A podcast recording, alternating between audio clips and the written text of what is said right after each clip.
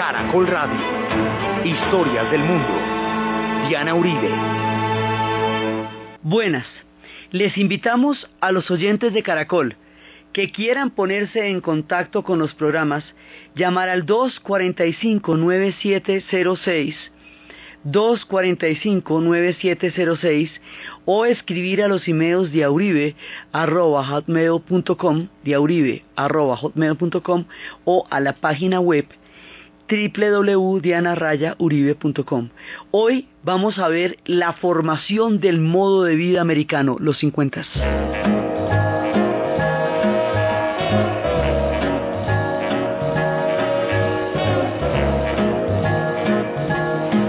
I've got you under my skin.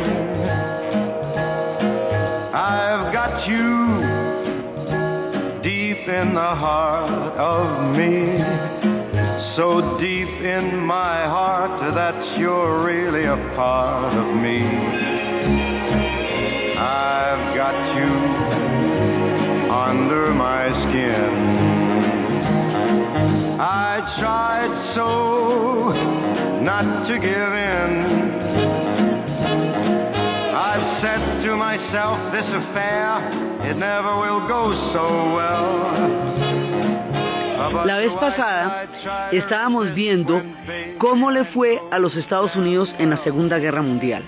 Y habíamos visto que a diferencia del resto del planeta Tierra, que pagó esa guerra con unas consecuencias aún que pesan todavía en la conciencia colectiva a los Estados Unidos, les tocó una vivencia distinta. Habíamos visto que a ellos no les tocó la guerra en su territorio, no pararon sus industrias, no tuvieron que padecer las invasiones ni las ejecuciones en masa, ni todas las humillaciones y las crueldades que padecieron los europeos en su propia carne y en su propia tierra.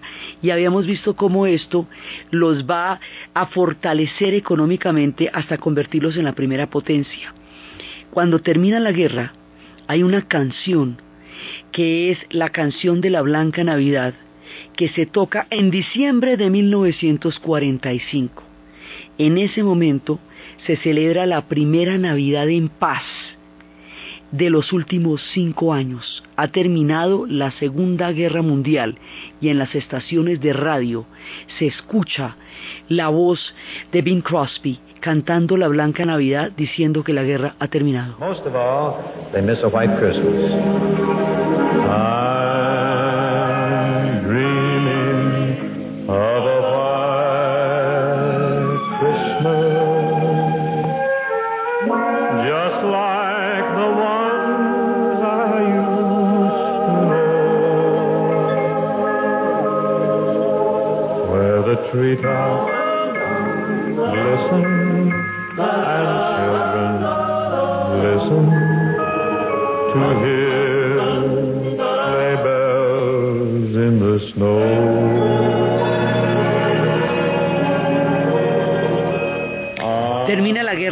Una serie de cosas suceden inmediatamente después, se ha creado la ONU, que era la idea y la iniciativa original de Roosevelt, pero que no la alcanza a ver, se ha creado la OTAN, se creará inmediatamente después, pero esto lo vimos durante la Guerra Fría y lo veremos en, la, en el surgimiento de los Estados Unidos como potencia después. ¿Qué pasa cuando regresan a casa los soldados? son recibidos como héroes. Estos son las manifestaciones más impresionantes. Estos son todo el papel picado y la maravilla y todos que regresan a casa. En los Estados Unidos, un personaje con sus hijos, Abraham Levitt, y sus hijos Alfred y William, son los primeros en utilizar una técnica de construcción en serie para hacer viviendas. Van a hacer una cantidad de casas para los veteranos. Esas casas las van a hacer originalmente en Long Island, a 40 minutos de Manhattan. Van a ser unas casas muy baratas, digamos, en términos de costo de fabricación, buenas en términos de construcción, con un subsidio del Estado grande, que van a tener muchas facilidades de pago y que van a ser originalmente para los veteranos de la Segunda Guerra Mundial. Como esas casas quedan retiradas de los centros urbanos, hay que hacerles una cantidad de carreteras y empieza el auge de la industria del automóvil, porque esto que se está formando aquí se llama los suburbios. Son un montón de casas igualitas, igualitas, igualitas, igualitas, igualitas, y eso se ve desde el aire lo mismo, pero para todo el mundo. Entonces, ahí se va creando una cultura que es específicamente el modo de vida americano. Son estas casitas todas con su jardín y es donde se va creando esa cultura donde van a palear la nieve en el invierno, las hojitas en el otoño, los barbecues, el ponque con los vecinos, el, el carro que van a lavar, todo eso se va creando ese mundo. Entonces resulta que estas casas están retiradas y eso hace que todo el mundo necesariamente tenga que tener un automóvil para llegar allá. Se van a repartir por todo el territorio. Y esos automóviles van a ser muchísimos y esto va a retroalimentar la, el ciclo de expansión económico más grande que es el de la industria automotriz. Esa industria automotriz, las grandes ensambladoras, la General Motors, la Chrysler, la, esas van a ser la Ford, van a ser grandísimas porque ya no necesitamos un carro básico para salir como era el de los granjeros, el primero, el Forte. No, ahora esto es la, escama. O sea, esto ya son unos carros así completamente tremendos que parecen unas lanchas, sí, varillantes, que comen gasolina. Toda la que usted quiera, pero todavía no las han visto como para que no les toque. Entonces, esto va a generar, el automóvil se vuelve una forma de vida también. Y con esto se inventan por primera vez lo que nosotros conocemos desde aquí también, los trancones. Porque todo el mundo va a tratar de llegar por esas autopistas a la casa a la misma hora, a las horas pico, y se van a armar unos trancones, la cosa más impresionante, y arrancan desde ahí. Entonces se va a formar un mundo. Por el otro lado se está desplazando mucha gente hacia las grandes ciudades, pero hay mucho empleo muchísimo empleo en las ensambladoras, entonces las comunidades negras van a llegar a las grandes ciudades y ahí van a formar otro aspecto cultural distinto. Pero estamos hablando de la formación de los suburbios. Entonces llegan a los suburbios y esas condiciones, las ventajas económicas, el ciclo de expansión que va a haber en ese momento, el pleno empleo, la, la, cantidad de prebendas y de ventajas que lleguen, tienen los veteranos que han sobrevivido de la Segunda Guerra Mundial, va a hacer que se produzca un nivel de bienestar, un nivel, digamos, de consenso. Las mujeres que habían, se habían puesto literalmente los pantalones durante la Segunda Guerra Mundial porque los habían sacado del closet y se los habían puesto para trabajar, ahora vuelven a las casas, ya no están en las fábricas, vuelven a las cocinas llenas de electrodomésticos, es la época en que se acaba de una vez por todas la mugre y la grasa. Y vuelven con cualquier cantidad de productos. La sociedad de consumo se lleva a la cocina y llegan allá a formar esta imagen del ama de casa que está ahí mientras los hombres que vuelven de la guerra se vuelven ejecutivos. Ahí los suburbios igual distantes, los niños eran considerados adultos pequeños, se les trataba con frialdad, se les decía que no se les podía consentir porque se, les echaba a perder o se erotizaban. Hay una cantidad de ideas sobre eso. El doctor Spock dice, no, dele picos, consiéntalo, dígale que es bonito, hágalo sentir bienvenido, hágala sentir contenta. Y a las madres les dice, confíen en su instinto. Ustedes conocen a sus bebés, Confíen en lo que les avise el corazón si sienten que tiene hambre, si sienten que hay que cambiarlo, solo ustedes lo saben. Le devuelve la confianza a los padres, les dice que está bien demostrarle afecto a los niños. Los niños empiezan a surgir en los suburbios como un grupo social importantísimo y por eso es que también Walt Disney va creando el mundo de los niños. El doctor Spock lo va creando desde la pediatría.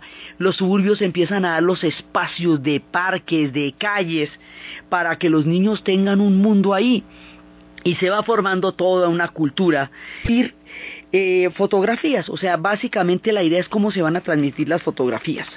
Entonces empiezan a principios de, en 1884, Nipkow creó un disco, que es el disco, el disco de Nipkow, y un escocés lo va a desarrollar. Van a iniciar las primeras transmisiones. Esto se está dando paralelamente en los Estados Unidos y en Europa. Y es como cómo conseguir y transmitir imágenes. Entonces, la, la primera parte era mecánica. Y eran mecánicos, eran imágenes muy pequeñas. Y esas imágenes tan pequeñas, primero, eran muy difíciles de ver y segundo, no se quedan quietas. Entonces, el sistema mecánico no sirvió. Después va a haber un sistema ya electrónico de los impulsos, trabajando también lo mismo para emitir, para poder captar las señales. Luego ya vienen los tubos catódicos, que se llaman los tubos Brown, que es la manera como van a empezar ya a manejar. Luego viene un ruso que es el que va a trabajar con la, con la emisión. Ese tipo se va a inventar en 1931 una cosa que se llama el iconoscopio. Icono es imagen. Sí, es un iconoscopio. Ellos además tienen una cultura de imágenes eclesiásticas absolutamente impresionantes. Y se van dando todas las condiciones. En 1931 se inicia la primera transmisión en Alemania en París en el 38 en, desde la Torre Eiffel y en 1936 se hace la primera transmisión en los Estados Unidos desde el Empire State. Y desde ahí, utilizando el sistema ruso del iconoscopio, se va a empezar a transmitir.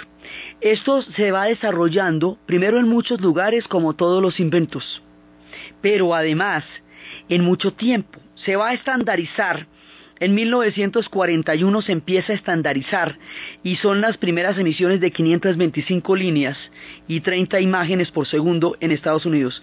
En Europa las tienen de 625 líneas y 25 imágenes por segundo. Y esto es lo que va a hacer que más adelante los europeos desarrollen eso que llaman el sistema PAL, que en Europa es diferente. Y en Estados Unidos empieza a desarrollarse. En un principio, la televisión se hace con dibujos animados, pues lo más fácil por eso es que Walt Disney va a tener toda esa cabida para desarrollar su mundo en la televisión y el tipo se la pilla rápidamente y Walt Disney va a ser pues un protagonista de esta época y por el otro lado empiezan a hacer una transmisión, una lectura de noticias y una transmisión de un partido de béisbol. Cuando aparece el partido de béisbol, en ese momento hay un locutor que anuncia un jabón y ahí apareció la publicidad, la pauta y esto va a caracterizar la vida de los suburbios.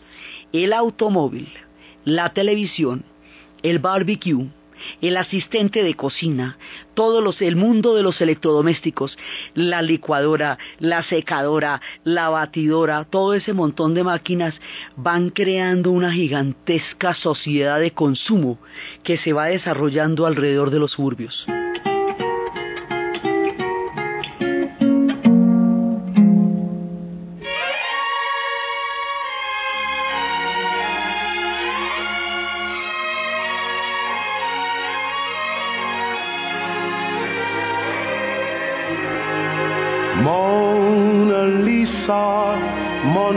Mona men have named you. You're so like the lady with the mystic smile.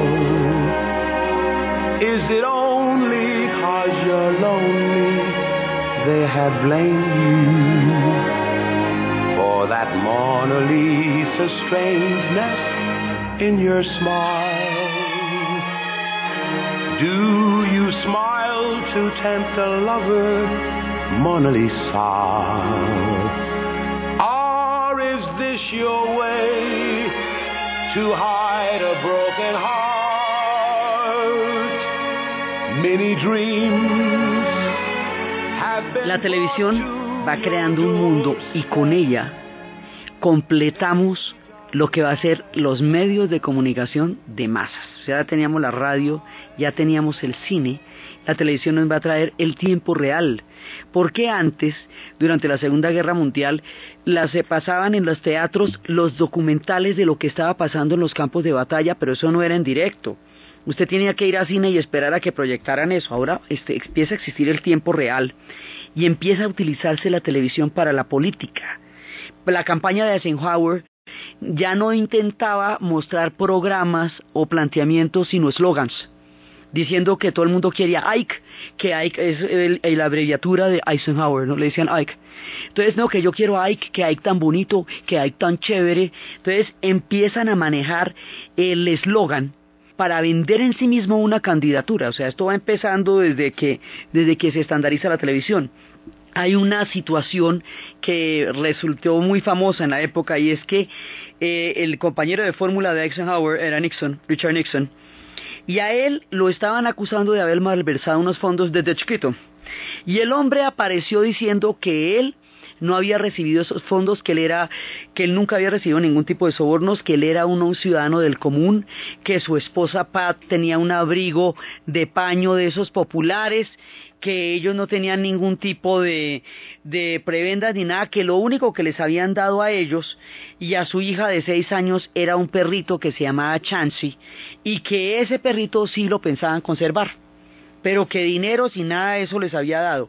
Esta demostración de humildad y de, de, abriguito y de perrito y de todo eso, le ganó la popularidad y los aplausos y desde ahí empezó a venderse por televisión ese tipo de dramonones. Entonces que usted lo que tiene es el perrito y ahí se van formando estas imágenes y estos condicionamientos que van a generar lo que es el mundo del espectáculo y de, y de la política. Entonces, por un lado se va creando todo esto y ya empiezan los análisis del poder que esta televisión tiene a partir de un personaje que se llama Marson McLuhan, que dice que el mensaje es el medio.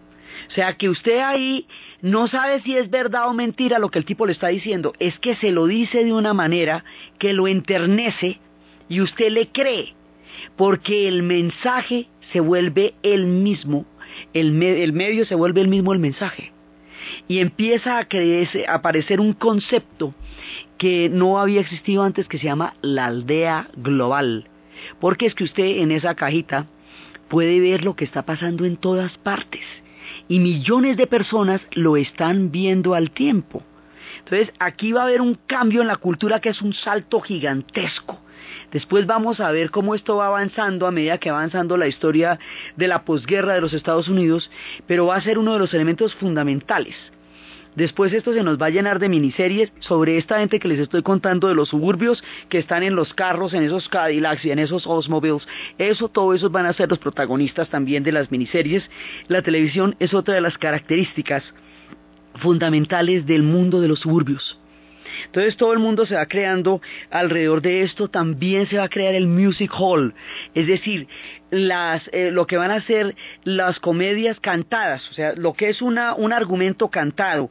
El primero es una historia de Oklahoma y va a ser una parte fundamental y después va a ser My Fair Lady, de la que habíamos hablado y vamos a hablar más adelante. Y el music hall, esta, esta puesta en escena musical, va a ser una de las características del mundo del espectáculo de los Estados Unidos.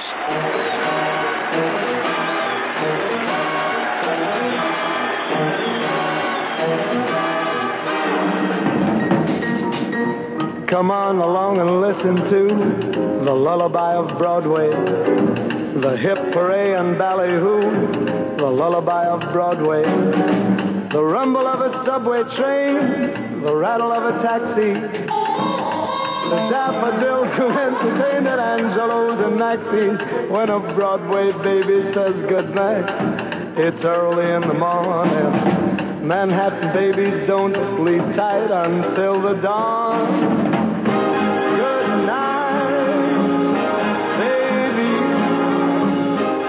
El Music Hall va a crear también todo un ambiente de la época. Y entre los suburbios, las familias, los niños, se va a crear toda una moral, una, digamos, una situación de consenso en donde todo el mundo se siente que ha logrado un nivel de desarrollo muy alto porque va a haber muchísimo consumo, las medias de seda, las medias de nylon, que durante la guerra no se pudieron usar porque eran para hacer paracaídas, ahora se vuelven la moda, aparecen nuevas fibras como el poliéster, las mujeres ya no usan pantalones para trabajar porque ahora lo que pasa es que viene la titinez y la crema, y bueno, esto empieza a, a generar una sensación de bienestar, hay esos lugares donde se hace, donde hay cine al aire libre, con unos micrófonos al lado que usted oye desde el auto, hay otros lugares donde usted va y le dan las hamburguesas, especie como los cremelados. Es la época de American Graffiti. Se va generando toda esta cultura acá. Hay otro, otra, otro gran invento que va a ser fundamental aquí y es el LP, el long play, el larga duración. Antes había unos discos que tenían, duraban 5 minutos y se movían a 45 revoluciones. Ahora van a aparecer unos que tienen 25 minutos por un lado y 25 minutos por el otro, que se llaman los acetatos, los conocemos aquí como acetatos o long play, LP. Y esto tiene muchísima más música, eso masifica la música en ese momento y aparece el transistor y con el transistor el radio se populariza a unos niveles impresionantes. Más adelante, cuando en esta década surja, que lo vamos a ver por su importancia en un capítulo aparte, el rock and roll, es el LP y el transistor lo que le van a dar la vía para que transforme el mundo una vez que irrumpa a través de sus grandes creadores. Pero en este momento todo parece muy bueno, hay una, esta moral que se va a crear en los suburbios, empieza a bajarle la caña a, todas las antiguas vampiresas, va apareciendo en el cine una cosa que se llama el Código Hayes, y el Código Hayes es una vigilancia a la moral en las películas, entonces la época de estas mujeres como Mae West, y estas vampiresas así, que eran fatales, y que eran muy sexys, empiezan a desprestigiarla, se vuelve importante es la figura de la familia, de la familia de paquetico, papá, mamá, niño, niña, perro y gato, sí, que es lo que se va a ver reflejado en la, todo el tiempo en la televisión y empieza a haber una censura muy fuerte contra la sexualidad en la televisión. Va a ser pues muy bravo y en el cine también va a haber muchísima censura, es cuando los besos empiezan a disolverlos en negro, eso no, no hay, desde los 40 se están disolviéndolos, ya aquí están enfundidos en negro de una manera mucho más, eh, más clara y evidente. Entonces todo esto es como un gran ponqué todo el mundo contento, esto la maravilla, el consumo hace que todo el mundo se sienta que han llegado a unos niveles de desarrollo muy grandes, que mire qué cantidad de inventos, todos esos inventos que habíamos empezado a gestar desde el momento mismo en que empieza a desarrollarse el, el proceso industrial, ahora se convierten casi en un fin en sí mismo.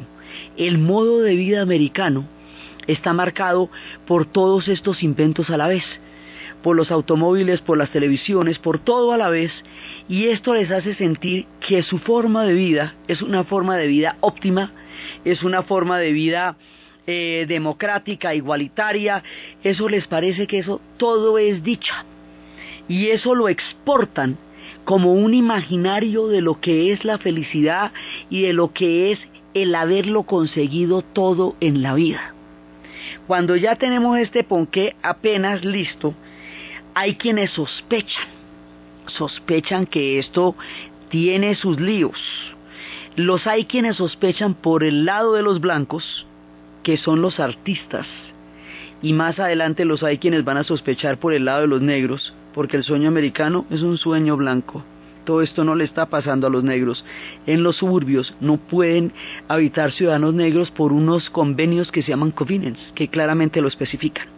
Dentro de los, de los blancos, que están en este nivel de clase media, esto la clase media se vuelve mayoritaria, gigantesca, y tiene el estado benefactor que ya, ya lo habíamos dejado montado desde la era de, de Roosevelt, ahora se vuelve un estado de abundancia, ya no solamente un estado de benefactor, sino un estado de abundancia, y la clase media como se vuelve tan grande, tan grande crea una inmensa mayoría que es lo que da la sensación de que toda la sociedad en su conjunto está atravesando un ciclo de gran bienestar y de consenso, la era del confort. Entonces, en este momento hay una serie de, de personajes que están sospechando que aquí hay muchas cosas que no se muestran en esta sonriente imagen del ama de casa con el producto, que no le faltes nada, ella está feliz con sus falditas, con su producto que le quita toda la, toda la mancha de lavaplatos, con sus niños felices y peluqueaditos, con su esposo que llega a las 5 de la tarde con el maletín, toda la dicha. Por aquí pasan cosas complicadas, la literatura está durísima durísima en la literatura, está apareciendo desde hace rato un personaje que en los 50 va a recibir el premio Nobel, que se llama William Faulkner. y William Faulkner va a aparecer con unas novelas durísimas como El Santuario, como Absalón, Absalón, novelas donde se va a ver la naturaleza humana retorcida, novelas, mundos donde va a crear, recrear un sur lleno de, retorcimientos y de, y de historias terriblemente sórdidas la literatura de esta época es totalmente distinto a lo que está pasando en los suburbios y al barbecue. La literatura le está diciendo que la naturaleza humana es tesa en ese momento. Eh, la, la, historia de Santuario es una historia donde van unos muchachos y los coge una banda y a la chica la violan y la meten en un burdel y bueno, eso es una cosa que, contrasta muy fuertemente con este ponqué del que estábamos hablando. Entonces, William Faulkner va a recibir el premio Nobel y dice hasta que él empieza a pronunciar, yo no quiero aceptar el fin del hombre. Es bastante fácil decir que el hombre es inmortal simplemente porque resistirá, que cuando la última campana del juicio final haya sonado y haya sacado el último escollo por falta de mareas en el último crepúsculo rojo, que incluso entonces habrá un sonido más, el de su débil e inagotable voz. Hablando todavía me niego a aceptar eso. Creo que el hombre no solo resistirá, prevalecerá. Es inmortal, no porque sea la única criatura que tiene una voz inagotable, sino porque tiene un alma, un espíritu capaz de compasión y de sacrificio, de resistencia. El deber del escritor, del poeta, es escribir acerca de estas cosas.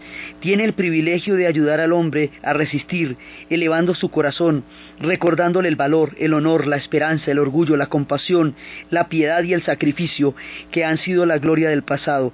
La voz del poeta no tiene por qué ser solo el recuerdo del hombre, puede ser uno de sus apoyos, de los pilares que le ayuden a resistir y a prevalecer. Son palabras fuertes, y profundas en una época de pastillaje. Entonces aquí dice, bueno, aquí qué está pasando. Tennessee Williams se viene con un tranvía llamado Deseo. Y a esto es una historia donde Blanche llega con una mente alucinada a la casa de, de, su hermana y de su cuñado Stanley, que es un personaje básico, rudo, y que le va a inspirar a ella en su alucinada locura un erotismo prohibido y pasional. Esto lo están haciendo en el teatro y esto es dificilísimo que lo vayan a pasar en la televisión. Por eso es que los estudios de Hollywood, cuando la televisión empieza a generarles una competencia tan poderosa y se van a ver en verdaderos problemas, se tienen que volver increíblemente creativos.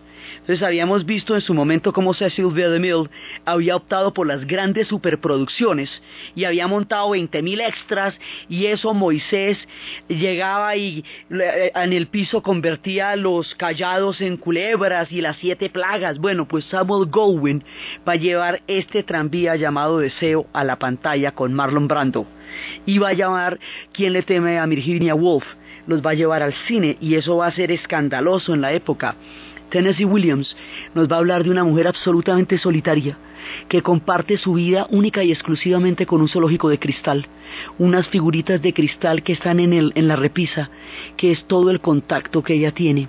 En un momento dado, cuando se lo rompen, le rompen la vida. La soledad empieza a aparecer como un espectro.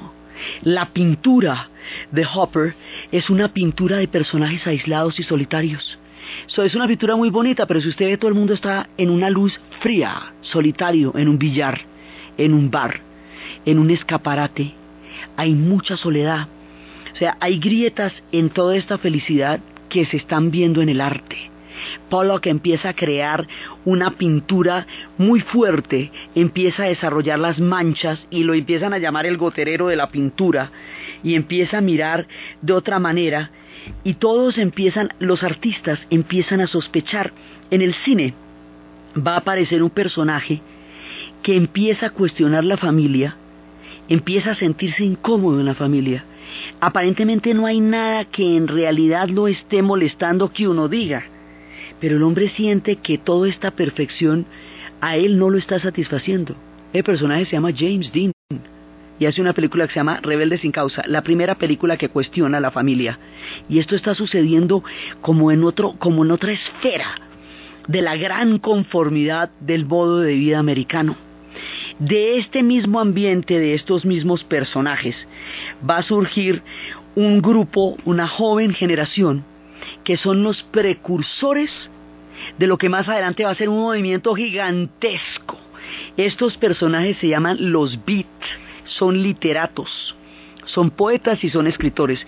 Ellos vienen después de unos que se llamaban los hipsters.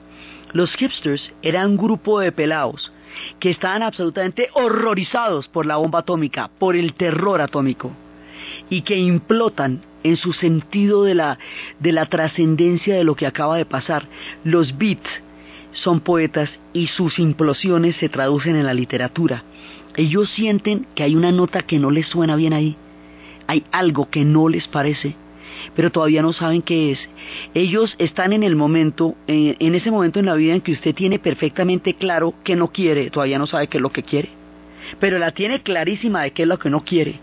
Entonces ellos empiezan a, digamos, a dar como unos campanazos sobre un cierto tipo de quiebre en este modo de vida americano que se ve absolutamente esplendoroso y van a traducir, los beats son un grupo de poetas compuestos por Allen Ginsberg, Carl Solomon, Jack Kerouac, Diane D. Prima, eh, Ramiro de Corso, varios de ellos van a estar allá. Y hay un poema que le va a hacer Allen Ginsberg a Carl Solomon, uno de los hombres que, que perdió la mente, digamos que en, en todos estos descubrimientos y exploraciones y dice en algunos apartes vi las mejores mentes de mi generación destruidas por la locura, hambrientas, histéricas, desnudas, arrastrándose por las calles de los barriadas negras al amanecer en busca de un pinchazo, o sea, de, un, de una de un agujazo, hipsters con cabezas de ángel ardiendo por la antigua conexión celestial del, del estrellado dínamo de la maquinaria nocturna que los pobres y los harapientos y los ojerosos y los drogadictos pasearon en la noche formando la oscuridad sobrenatural del apartamento de agua fría, flotando sobre las cimas de las ciudades contemplando el jazz que desnudaron sus cerebros ante el cielo bajo él y vieron a los ángeles maometanos tamboleándose por los techos iluminados que pasaron por las universidades con radiantes ojos imperturbables alucinados en Arkansas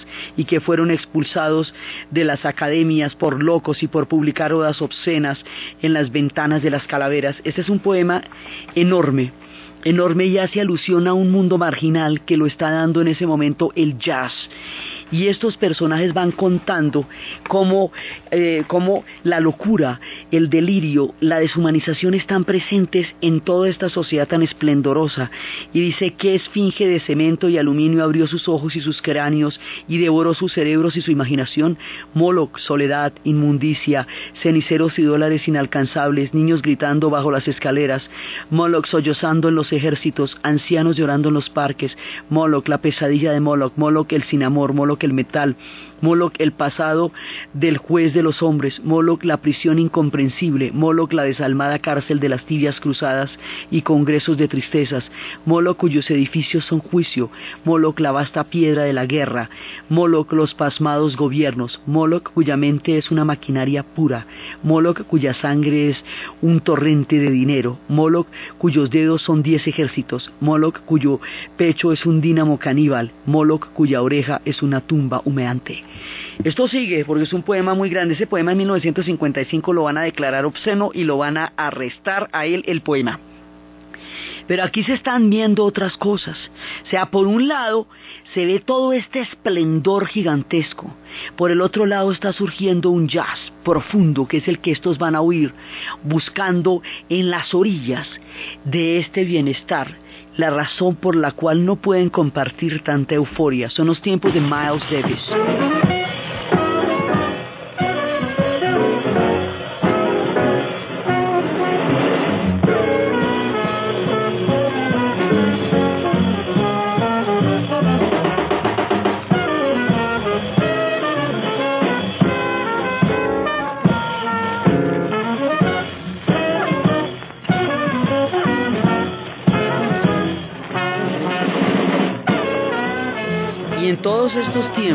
De esta censura moral es precisamente cuando se va a fundar Playboy, es cuando Henry Miller va a escribir Trópico de Cáncer, Trópico de Capricornio, Sexus, y va a crear una sexualidad fuertísima en la literatura explícita, nunca vista, enloquecedora.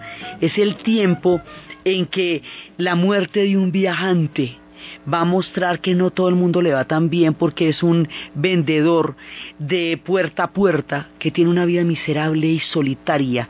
Y esto es Arthur Miller escribiendo desde la miseria de un mundo que aparentemente no tiene sino alegrías y no tiene sino maravillas.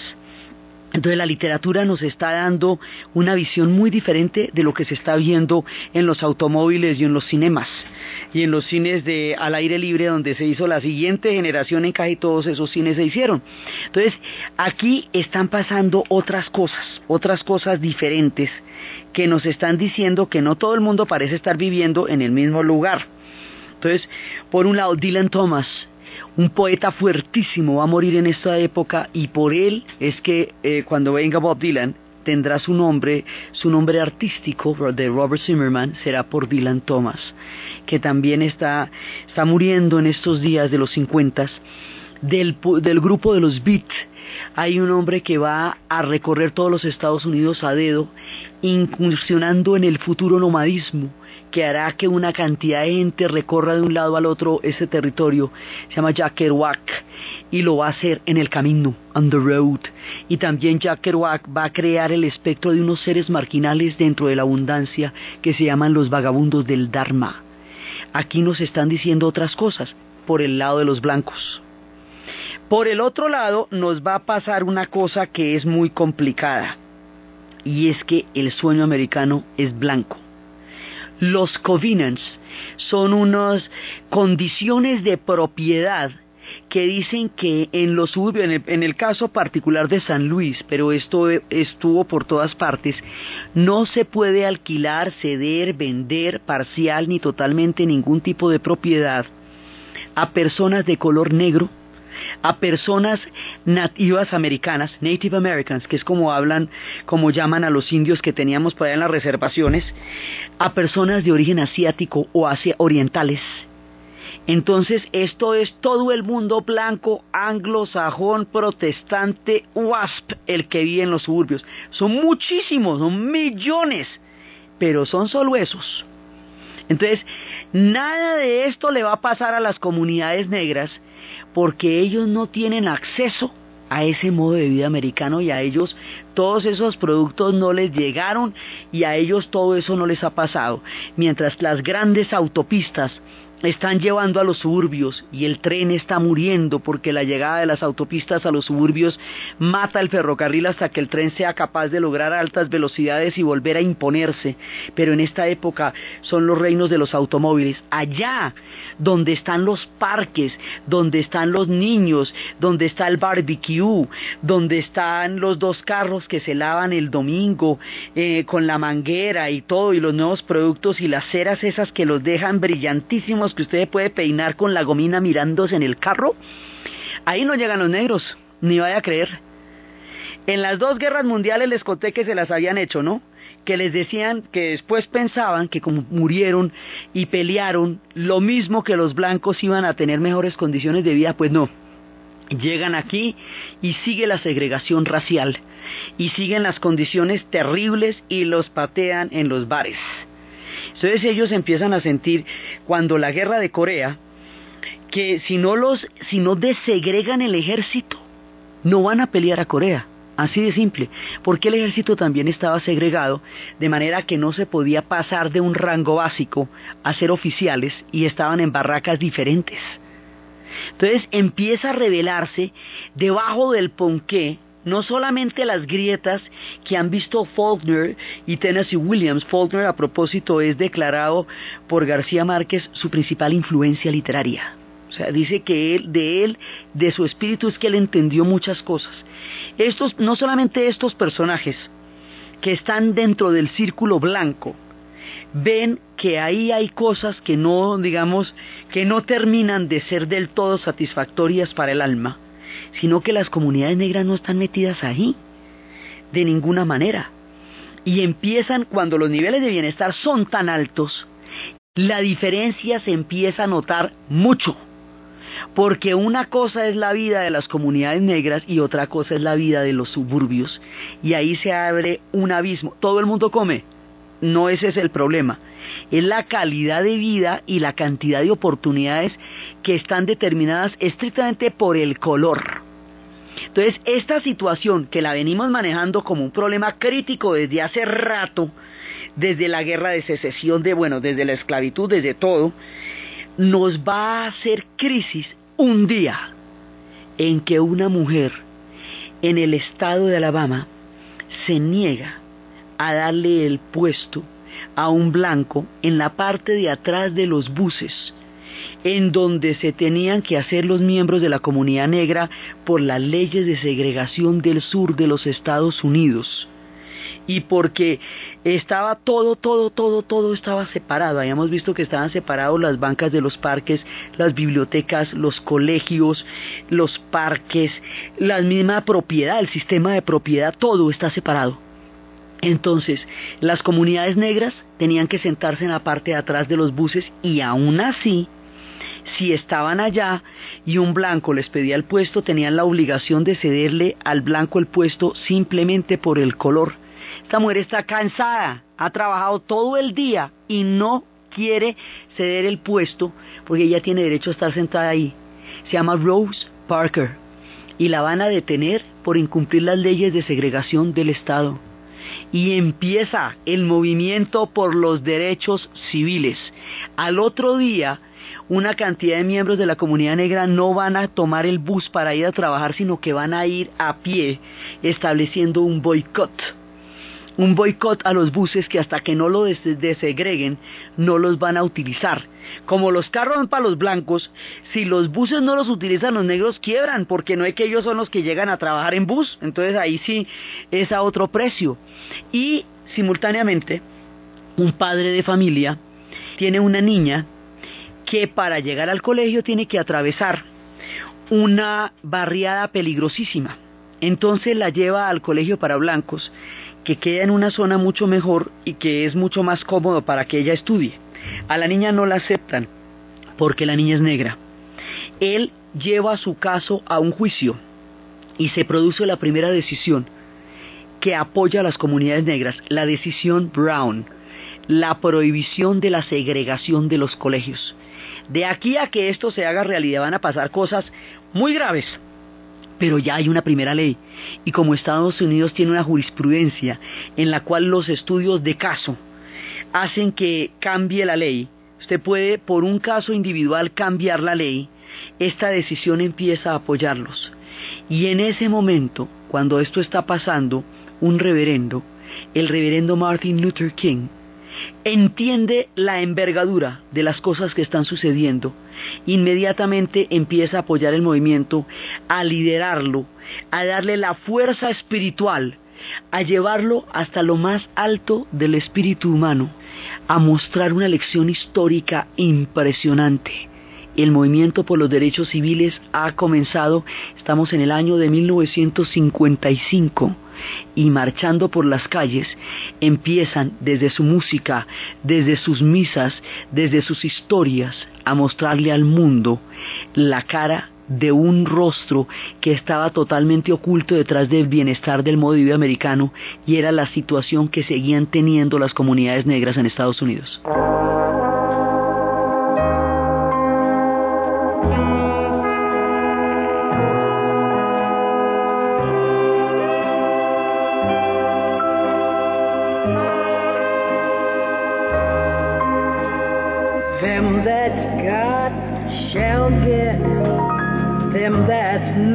Shall lose.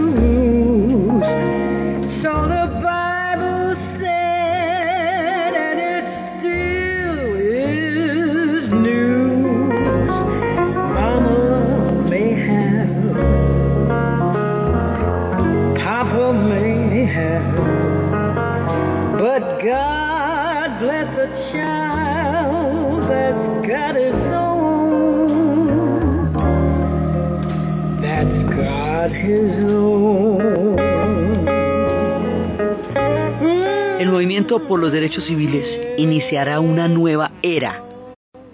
en la historia, no solamente de los Estados Unidos, sino de la conciencia mundial. La figura de Martin Luther King nos llevará a unos nuevos horizontes del espíritu, tomando la teoría política de Thoreau y el espíritu del Mahatma Gandhi, marchará por las calles para desegregar el sur. Muchas cosas van a pasar en este periodo que empiezan en los 50.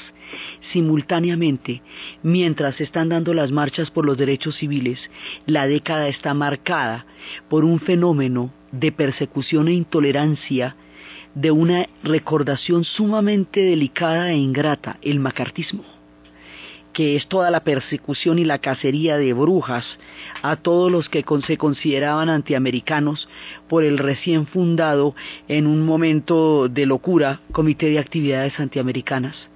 Van a empezar a aparecer tiras cómicas de niños que no se encuentran felices. Charlie Brown, Carlitos, va a aparecer también en esa época y son niños tristes, aún en medio de este esplendor.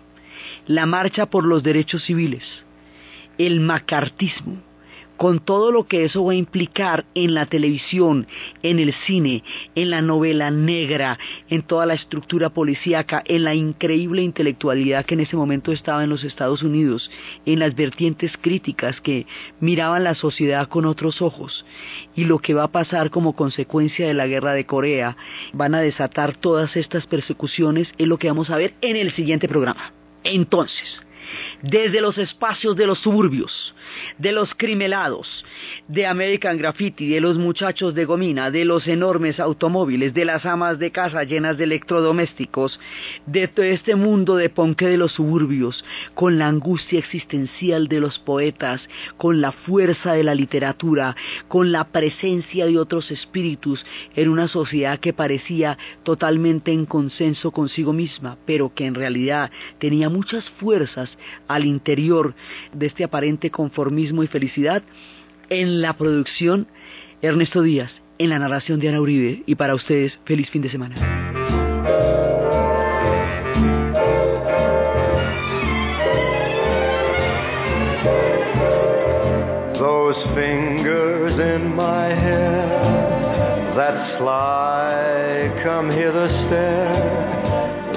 Strips my conscience bare. It's witchcraft.